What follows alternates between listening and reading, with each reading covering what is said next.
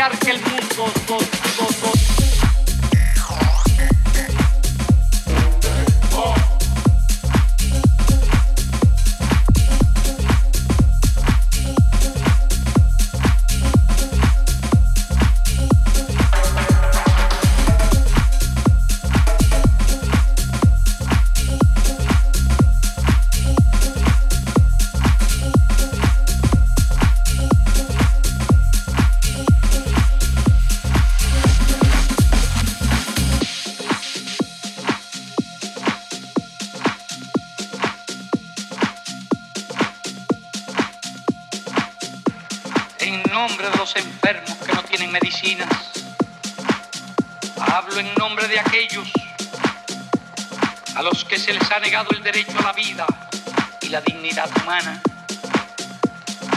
Unos países poseen, en fin, abundantes recursos.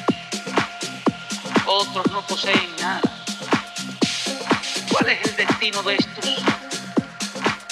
Morirse de hambre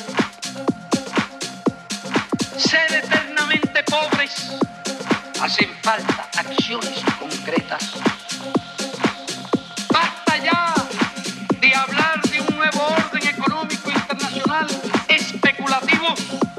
Que nadie entiende. No he venido aquí como profeta de la revolución.